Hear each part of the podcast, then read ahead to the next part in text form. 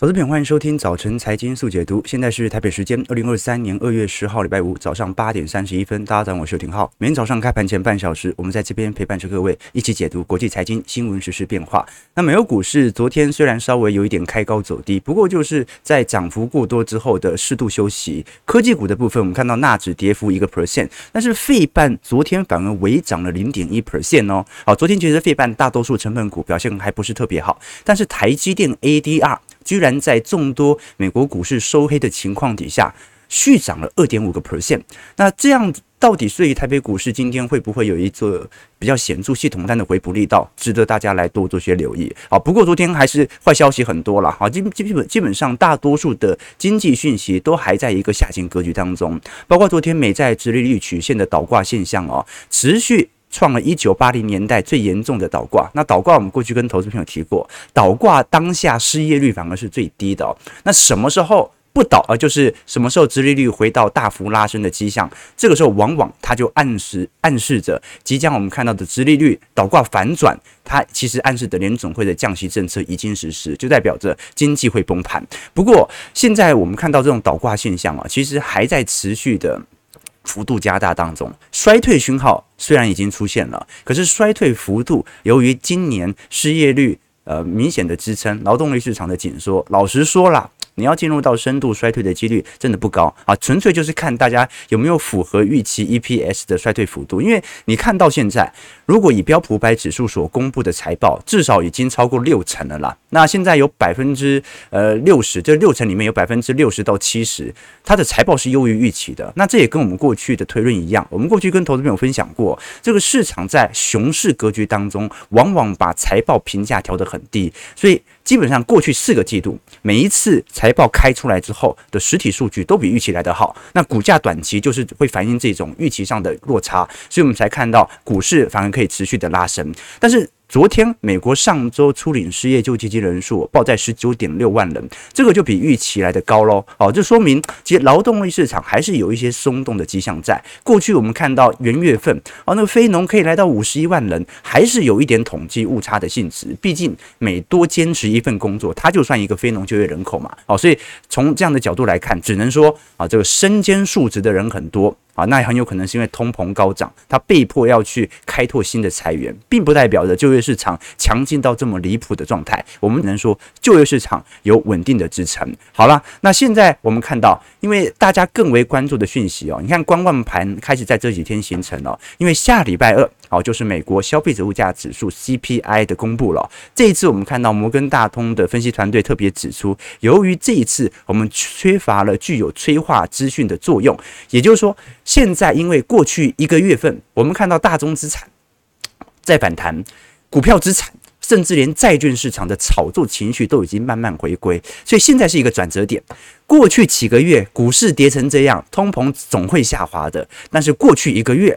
啊，不只是全球资产的大幅提升，连大宗资产像是铜价都有做非常显著的反弹。那会不会让这一次的 CPI 出现变数呢？我们过去都说啊，一直担心的是核心通膨，哦，是服务业的工资水平。现在会不会要重新回去担心大宗资产有没有可能让通膨率大幅变动呢？值得大家来多做些留意。至少我们看到昨天联准会官员哦是持续的释放鹰派的讯息，尝试的抑制当前的炒作情绪。这一次李奇蒙的联准会总裁。台巴尔金他就特别提到啊，联准会其实已经很明确指出会升息了，但是市场却是无视联准会的态度。那联准会不可能就这样子失信于人，所以很有可能我们看到的利率水平会比市场远远预期还要来得高，这是他所提出的谈话。当然啦，啊，这个市场怎么解读是市场自己针对当下氛围的解读。我们看图表就可以理解了，这张图表是全球的权益以及债券。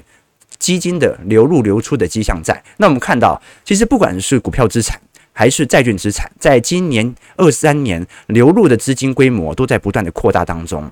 那二二年呢、老实说，是去年是债市三百年以来史上最大的崩铁段。所以我们看到去年股票资产它只是流入的速度开始停歇，盘在这样的零轴的位阶，可是债券资产就进行大幅度的输出，呃，赎赎回了、哦。所以基本上按照过往的经验呐、债券价格有如此显著的跌幅，那在今年肯定会有比较显著系统单的买盘，包括现在债券的资金流入其实是比股票市场还要来得高的哦。好，所以未来值得观察的一件事情就是市场的定价如果出现错误，它就必须要开始进行债券的持续的抛售。那如果市场定价对了，也就是是联总会真的降息了。那么这一批购买债券的投资人，他就会有不错的获利。那如果我们以年份来观察，为什么大多数人认为今年不管是先蹲后跳，还是一路向上，今年都是一个丰盛的一年？我们可以观察到，这张图表示美国在总统任期四年各个年度的涨幅。那么第一年就是总统选胜选的第一年嘛，第二年就是去年二二年的中期选举年，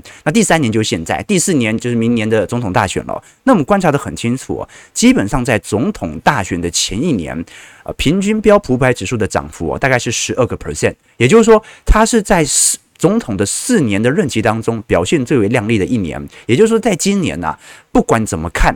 拜登如果有任何财政政策即将实施，要在明年啊来变相买票的话，在今年法案就要通过，那么股价甚至会提前在法案即将通过之前就会提前反应，所以我们才会说，通常总统选举年的股价表现不会比总统选举前一年的股价表现还要来得好，所以这是值得观察的。那么。拜登到底能不能使出他的财政政策的支出计划？哦，尤其左派政策嘛，啊，左派政策有两种方式嘛。第一种就是砍富人的税，第二种就是增加啊全民的福祉啊，就这两种选择嘛。那你说要增加富人税哦，什么实施库藏股呃税率的增额哦，难度很高啦。好，这个共和党哦，这个掌握众议院总会卡关你的。好，但是如果啊你所使出的福利政策是有利于共和党选民的或者整体选民的话，那对于这个财政政策对于股价上面的刺激还是有帮助的哦，但是前提是什么？前提是通膨要下得来啊！啊，通膨没下来，你现在又撒钱，那还得了，对不对？我们过去跟投资朋友提过，美国目前的通膨有接近三个 percent，都是当时财政支出的计划所形成的影响哦。好，所以这是我们看到的迹象啦。那不管如何，因为目前财报季大概已经跑到中后段了啦，可是从当前 EPS 的下行幅度还是很大，只是没大家想象中来的这么差。这张图表我们过去提过。黄色线是标普五百指数的 EPS 年增率，蓝色线是标普五百指数的变化。那看得很清楚，每一次我们看到 EPS 在一个下行格局当中的时候哦，基本上它都会。标普百指数都会提前 EPS 的下行，大概两个季度左右。所以这一波我们看到 EPS 哦，现在还在正值区间哦，即将在二季度到三季度碰到零轴哦。那么往前推二到三季度哦，上半年出现低点的机会还算是蛮高的。好，这个是第一个角度。那第二个角度哦，是关于空单回补的问题。为什么这一波你看到涨不动了？我们来观察这张图表，是全美投资经理人的美股的空头头寸。啊，那么空头头寸，我们看到在过去一个月削减了接近有三千亿美元，也就是说，我们看到在整个元月份美国股市的大涨，一直到二月初，基本上都是来自于这些空单进行大幅度的回补。那这些回补哦，老实说已经差不多回补完了。按照过去均值的回归角度来看，拉升效果对于股价已经很明显了。但是这是第一波已经结束的行情，也就是说，呃，因为大家已经被嘎完了嘛。嘎完，那你接下来要有持续的上涨力道，就要回归到基本面。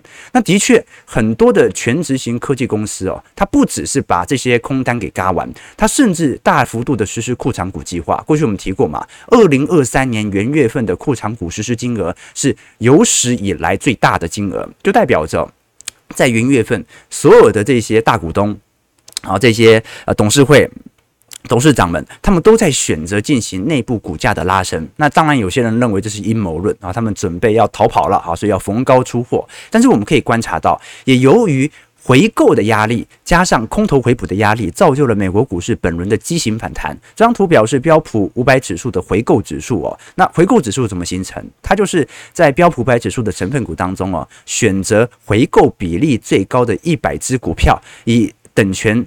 重加权的方式来进行加权，就代表着啊，这些实施库藏股的公司，它有没有有更亮丽的表现啊？这一百家公司，那看得很清楚哦。不管是从欧元区的角度来思考，还是从标普百指数的我们看到的回购指数、库藏股实施指数来进行回推哦，基本上股价都有非常显著的亮丽，所以并不是因为它股价跌太深了，所以呃，大股东们决定要实施库藏股啊，来尝试的进行股价的拉抬。而是这些股东们就是要把股价给拉上去啊，这个是我们看到比较显著的迹象。OK，这个大概是整体的美国股市的概况了。那的确是有点来到乖离尾声的现象，所以我始终认为，就算本轮回到牛市格局哦，它有一个均值回归的走皮回撤，我们看到的前波低点，它都是很正常的。那当然。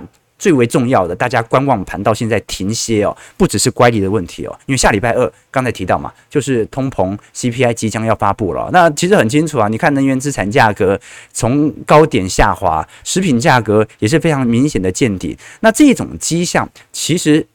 当前的局势哦，就算有反弹，它也无法把整个下行趋势给呃打坏，所以大宗资产不用过度的担忧。但是我们要小心，由于资产炒作的行情开始发酵，很有可能加上目前劳动力市场的稀缺，导致我们看到啊元月份的 CPI 可能并不如想象中还要来得低。那最近我们看到美国的民众消费情绪哦，其实也是持续恶化当中。目前美国的整体家庭储蓄率哦，正在大幅度的下滑当中啊，高盛。预测今年年底哦，大概美国人已经会花掉百分之六十五的额外储蓄哦，好，这个是非常惊人的下行速度哦。你想想看，你存了有一千万，现在有六百五十万哦，在过去几年间已经花掉了哦，可支配所得也正在大幅下滑当中，更不用讲储蓄率哦，几乎创了历史低点。储蓄率低哦，这有很多层面来做解读啊。第一种层面是哦，那因为大家都去投资嘛、炒作嘛，哦，所以储蓄率很低啊，哦，就不会把钱存在银行户头里面。那第二种是储蓄率低，是因为真的。大家一直在烧本金啊，一直在烧本钱啊，吃老本啊，就会导致你看到储蓄率越来越低啊。所以这两种现象，我更偏向于后者啊。就美国的消费情形的确是有比较恶化的迹象，所以你才会看到那种非农就业数据怎么极端离谱，因为大家都去兼职了嘛。来看一下这张图表啊，是我们看到。美国的财务状况哦，相对于前一年的比例，我们可以看到中产阶级哦，认为财务状况严重恶化的比例已经高达四成九，快要到来到一半哦，仅仅有三成七认为比前一年的状况还要来得好。那么。穷人阶级或者我们讲的呃中下阶级哦，啊中低收入不好意思，中低收入哦更高达六成一都认为经济恶化。那有钱人的部分呢，有四成三认为经济在恶化。那你说这项指标不准啊？这个正常人都嘛讲自己经济不好，浩哥也说自己穷啊，大家都嘛说自己穷，有钱人也会说自己穷。但是呢，我们按照过去的经验，他不是用你觉得穷还是有钱来判断，他是用你跟前一年比较的感觉。所以按照过去历史均值的回归，我们看到其实在一五。年到二零年这一段时间，大家都认为生活是越来越好的哦，啊，这个是从回撤的统计数据哦。那一直到二零二一年以后，我们才看到非常显著的，认为经济变差的比例开始大于认为经济变好的比例，好，所以这个是值得大家来观察留意的方向。那最后我们聊一下财报面的部分哦，像呃前天我们看到迪士尼的财报公布之后哦，的确。裁员七千人，但是 Disney Plus 的订阅流失没有想象中严重，所以基本上股价跌幅并不如大家想象中还要来得严重。那另外一个，我们看到因为裁员潮的现象哦，陆续在其他平台发酵，不管是润啊，还是最近我们看到很多的中小型科技股哦，财报一公布，刚好就是释放裁员的讯息。但是各位可以了解到，大部分裁员的公司其实股价表现并不如想象中来的差劲，反而是没裁的更差劲。那基本上，呃，大家都是在进行。成本总结，所以对于股东来说，反正你营收一定下行嘛，这个现在就是衰退年啊。但是如果你的成本能够有所控管，成本下行速度更快，那你获利还是会高升吗？所以股东在乎的是短期内 EPS 能不能保持在一定的水准。那到底哪些公司有立即需要裁员的压力，而形成股东上的认可呢？我们可以观察到，这张图表示美国各大巨头的。R N D 的我们看到的消费支出。啊，基本简简简单来讲就是这个这些公司都要做一些中长期的研发资本支出的比值嘛？那可以观察到哦，其实亚马逊的比值大概有十三点五 percent 啊，占整体营收都是要去拿去进行更进一步开发的。苹果的部分是六点七，那 Google 是十三点四，Microsoft 十二点六，Meta 非常高，有二十七点六哦，它把很多的资本投入都投入到元宇宙了，所以你才会说为什么 Meta 的整体成本控管的压力来得最大。就是因为他在开发一个新的大项目，那反而我们看到苹果啊、没有裁员，那为什么没裁员呢？因为它的 R&D 的 expense，它的。整体研发支出比例相对于其他科技股算是蛮低的，所以我们才可以用这种呃整体消费的支出或者资本支出的比例来判断它到底该裁多少人。很多人说啊，苹果不裁员，那苹果怎么控管成本呢？啊，苹果本来在资本研发上的比例就没这么多，它更没有必要来进行裁员。好，这个是我们所看到的迹象啊。好，所以总归来说，整个就业市场或者裁员的讯息哦，呃，现在的数字我们看到。相对以往还算是保持比较韧性强劲的，这表示招募到现在为止，在服务业仍然非常困难，困难到企业都已经看到营收已经转弱了，未来可能会进入衰退哦。那很多服务业不止不砍人，还在增人哦，这就表示企业之后啊找人势必得把薪资给加上去，什么意思呢？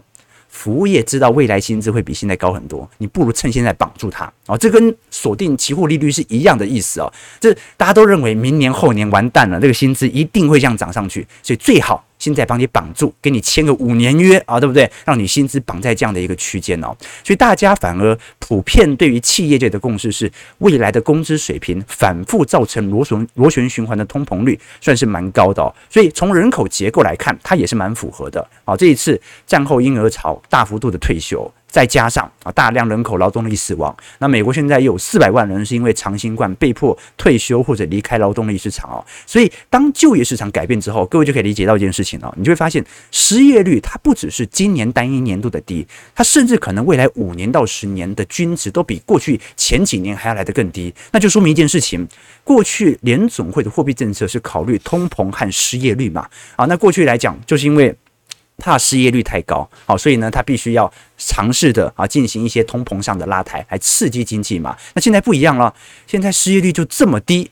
那我是不是应该让通膨的水准能够有升高的区间呢？好，这个是值得大家来思考的问题哦。所以我们才会说，那联总会既然面临到这样的通膨区间，他发现，诶，我升息好像失业率也没有多高嘛，因为就业大家裁员也不是很明显嘛，至少在服务业层面，那不如我就一直保持在这个高利率。所以所有资本市场的定价都必须重新形成，而且这个形成的趋势是五年到十年。好，那我们来观察一下美国股市昨天稍微呃。涨多修正的一个迹象，道琼指数下跌两百四十九点，零点七三 percent，衰三万三千六百九十九点了。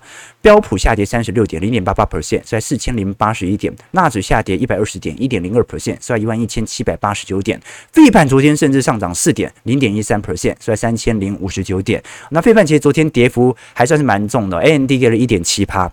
英特尔下跌了一点八一 percent，高通下跌了一点二四 percent。不过台积电 A D 啊昨天大涨了二点五六 percent 啊，这个外资不知道为什么突然针对台北股市系统单呢、啊，有非常显著的回补迹象，有可能是散户还在看空吧。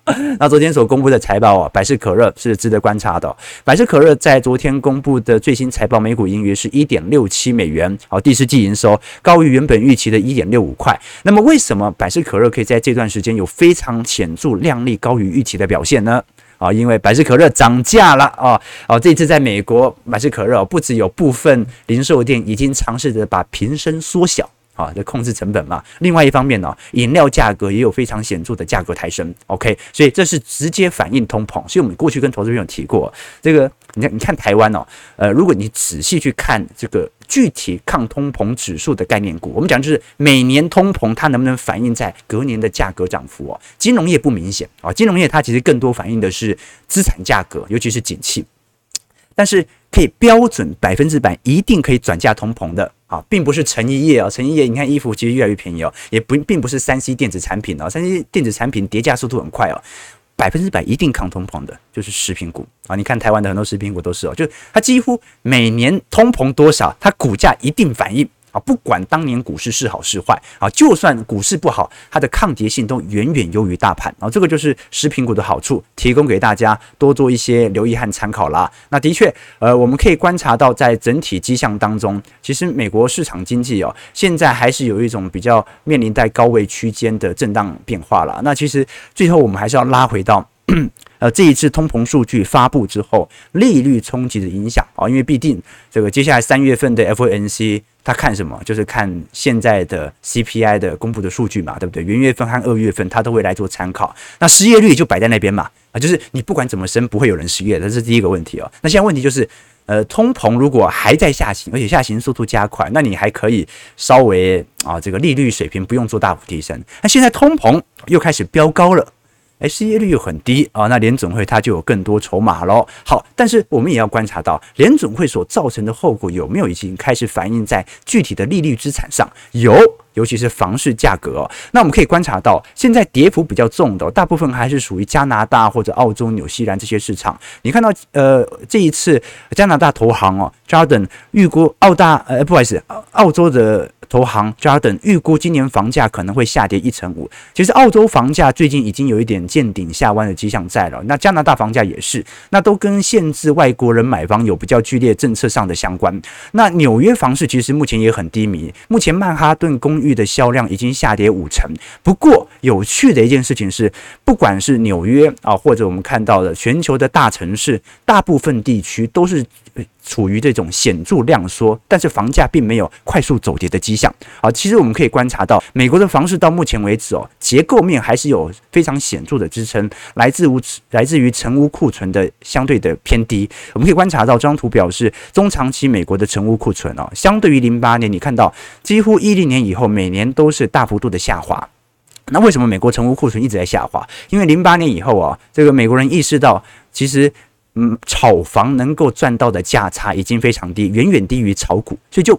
越来越少建商愿意去盖房，所以我们就看到成屋库存哦，在二零年、二一年都还在下滑当中。那这么低的成屋库存，就算你房价短期内有炒高的迹象哦，它都具有比较显著的刚性支撑，这是第一点。那第二点，美国的房贷利率其实最近有一点见顶下滑的迹象在了。那过去由于美国大部分是采用三十年期固定利率，所以压力很大，七趴角三十年，谁愿意啊？所以大部分都是采用这种这个利率变动型产品，或者会等它。等待利率开始走皮之后再来做借鉴。那么，如果现在的利率水平持续的下滑，甚至跌破一八年五趴的水准的话，诶。那就很有可能会有新一波的购房者开始出现，那你也不用担心什么房市债务违约的问题哦。美国房市目前是非常健康的，各位可以观察到，这张图表是美国家户债务支出占个人可支配的收入比例哦。其实从零八年以后就在大幅度的下滑当中哦，财政状况并不如大家所想象中的恶劣。可是你说美国不是整体总债务不断在创高吗？啊，那大部分的债务在联总会手上嘛，那联总会又不可能倒债，对不对？所以这就是我们看到最为显著的迹象。好，简单来讲。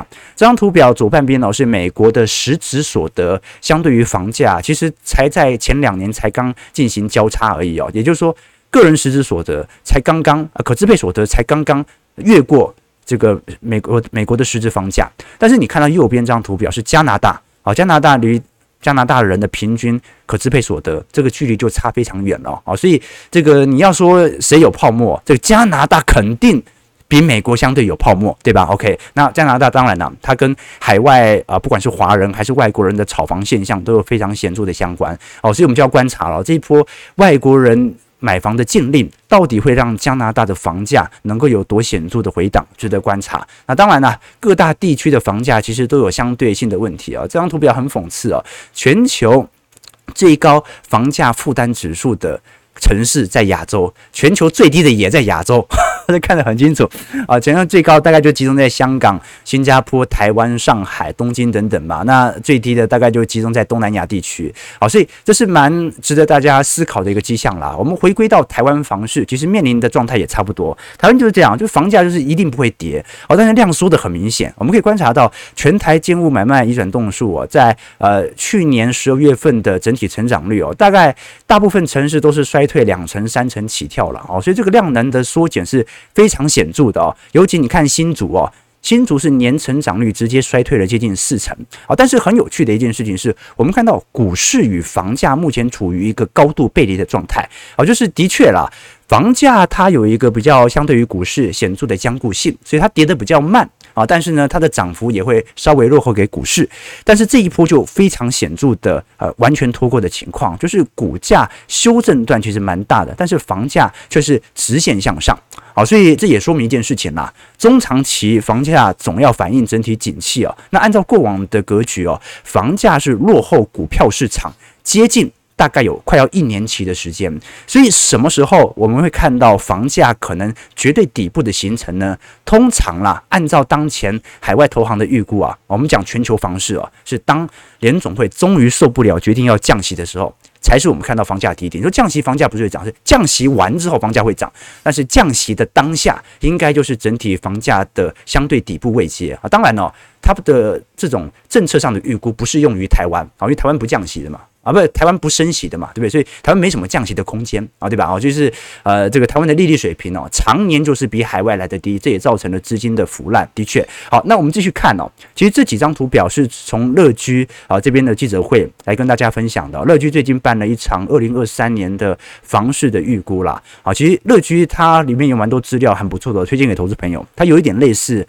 呃，房地产界的财经 M 平方哦，有蛮多数据可以值得大家来了解整个大环境啊。这个很多人他可能买房，他更着重的是在地段啊，以及呃当前相对于其他地区的价格水平。但是其实买房中长期它还是有一定的周期，可以选择相对中长期的低位阶的啊。这个房地产的财经 M 平方，那浩哥是财经界的黄渤吗？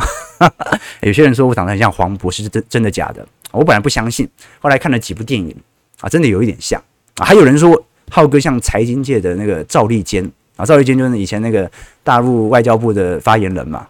我本来也不相信。那他越看感觉越像哈，哎，这不是重点了。好，那我们刚才聊到说，因为成交量现在是过于清淡了，不论是房价过高还是央行持续呃升息的问题哦，我们看到对于预售屋的监管政策已经使得我们看到在整个二二年的买卖移转栋数有非常显著的下行。那今年预估上半年应该还是处于急冻的状态，包括八都的预售屋总成交量哦，你看几乎是砍半哦，所以值得大家来思考的第一个问题哦，就是房价到底。会不会下跌？尤其在二零二三年呢、呃，不一定。但是房价在二零二三年中旬应该整体压力来得最大。其实过去大家可以稍微理解到了，升息降息对于台湾房市的影响，其实并没有想象中来的大。比如说，在过去一段时间，零四年到零七年、零八年是升息循环，但是这段时间你看到房价其实还是持续收涨的嘛。那一样啊，这个你看到二零一五年以后啊，这段时间利率下滑，哎，结果房价也收涨。那不管是利率往上还是利率往下，好像房价都会涨嘛。但是跟房价其实最具有显著相关的，其实来自于央行政策，或者说，呃，我们看到内政部相关政策的出炉啦。也就是说，它有没有非常显著的房市监管政策？基本上过去一段时间，就是呃，当有监管政策出炉的时候，房价开始走平或者小跌。好，那么当政策松绑的时候，房价的拉抬效果就会特别显著啊！各位可以观察到，在过去一段时间，一二年以以后到一五年、一六年呢，这个时候的政策压制力度是最大的哦。不管是过去我们所看到的各式各样的政策，一直到现在的平均地权条例哦，都形成当前的我们所看到的房价的显著下跌段。但是这段时间反而是一个升息循环啊，或者说啊停止进行降息的循环。那值得大家来多做些思考，因为我们今天时间因素啦。我们只能说到目前为止，预售市场的资金在台湾至少有非常显著的降温。那第二个就是高单价住宅的资金有非常显著转换的一个现象在。好，就是不管是司法人呃购买房屋这件事情哦，都对于目前的房市炒作有一个相对停歇的现象在。所以我最终会觉得，呃，我们把房市看成一个呃华人呃会有固定迷失的资产。我们把它视为具有将固性的资产，不求它会跌啊，就是呃不不是不求它会跌啦，不预判它一定跌。我们预判它的中长期的整理水位大概会在什么时候啊？那预估会在从今年开始一路整理到下一轮啊，联总会决定要降息之前，那这一段应该就是中长期价格的水位。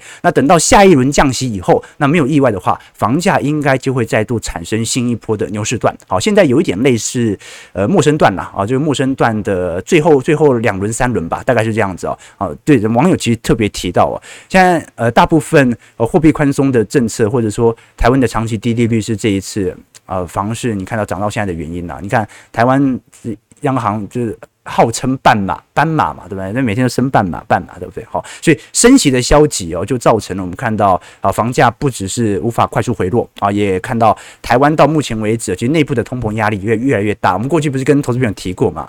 啊，其实央行算蛮开明的哦。啊，央行总裁杨金龙嘛，央行副总总裁叫陈南光，陈南光是标准的反对中央银行的货币政策哦。所以你可以理解哦，我们现在的央行的总裁跟副总裁啊，对于当前。台湾的升息进度是有非常大的旗舰的啊，大家大家可以去查一下新闻就知道了。OK，好了，九点零一分啊，不行不行，今天马上要在这个跟大家导读一本书。啊，这个我们每个礼拜都会跟各位导读一本书。那现在时间移移到礼拜五，今天导读的这本书叫做《长期赢家的投资思维》。好，那这本书它其实是呃纽约大学的一位教授啊所撰写的，叫做亚斯华斯达摩德人，他是纽约大学史登商学院的金融学教授啊。其实这本书他花了非常多的篇幅在讨论每个长期赢家当中的投资思维，具体的投资逻辑内涵为何。所以其实呃。你对投资人来讲，最大的难题就是如何去建立自己符合自己一套的性格的投资策略啊，从正确的投资理念当中去找出符合自己的心法。我们过去跟投资朋友分享过，其实，在整条投资路上哦，并不代表周期投资一定是一个好的做法，但是呢，你一定要有一个中心的投资哲学，要不然在股价大幅变动的时候，如果这个时候你换了你的投资策略，那很容易啊，就可以在财产上会有非常显著的损失。好，当然啦，我们其实过去跟投资朋友聊过，里面聊了非常多关于在会计学上的呃获利的模式、价值投资的一些模型，它都用数据化的方式来帮助各位来进行一些回推。里头其实也有很多图表啦。其实这本书哦，我才看到一半，为什么？真的很厚。而且写的算是蛮深入的，是属于慢慢咀嚼的那种类型。那我觉得里头有一段故事，我觉得讲的算是特别不错啦。这跟我以前在。呃，我大学的时候曾经读过一篇啊、这个《哈佛商业评论》里面呢，聊的概念非常像，就是我们做长期投资，就是希望长期的幸福感能够提升。但是每个人对于长期的成功、长期的幸福感的这种定义其实是不同的哦。就是客观的分析，你会发现在欧美领域或者跟华人领域哦，对于什么叫做投资成功，什么叫做人生的幸福感，它的理解是差很多的。比如说，它里面就有提到嘛。基本上，你想要在人生上有能够幸福的长期发展啊，有两项指标来衡量。第一种叫做物质上的成功，另外一种叫做精神层次上的成功啊。那如果两个都达到，那么就可以说这个人啊算是蛮有成就感的。那换句话来说，如果你物质上已经满足了啊，你有车有房有公司，这只是成功的一项条件，但是不代表你会有很多的幸福感啊。比如说呢，一个人呢。浩哥小时候想要当作家，但长大之后呢，变成了财经 YouTuber。那无论我在财经 YouTuber 做的有多优秀，在我内心深处，我也很难大方自信的说自己是幸福的，因为我的终极目标其实是想当一个作家嘛。啊，相反的，如果我追求了自己理想的作家，却发现我过着不体面的生活啊，非常这个拮据的生活，那么我的幸福感也会大大的降低。所以哦，这个他说的这一份。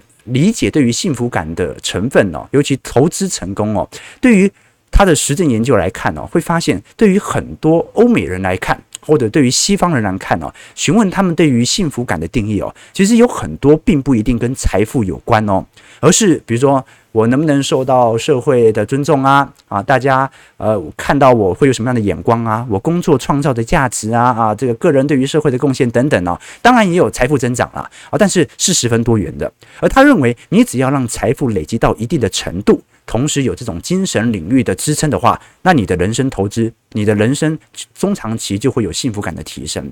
但是聊到华人圈就不太一样了。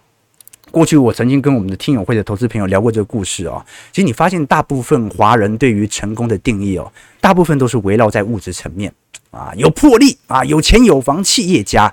那这种幸福感的理解啊，就好像那种很世俗的那种书店里面，尤其机场啊、高铁很容易卖那种 seven 的书，那种成功学嘛，在台湾也有这种感觉哦。比如说，你看呃，美国大学生哦，有很大一批人哦是。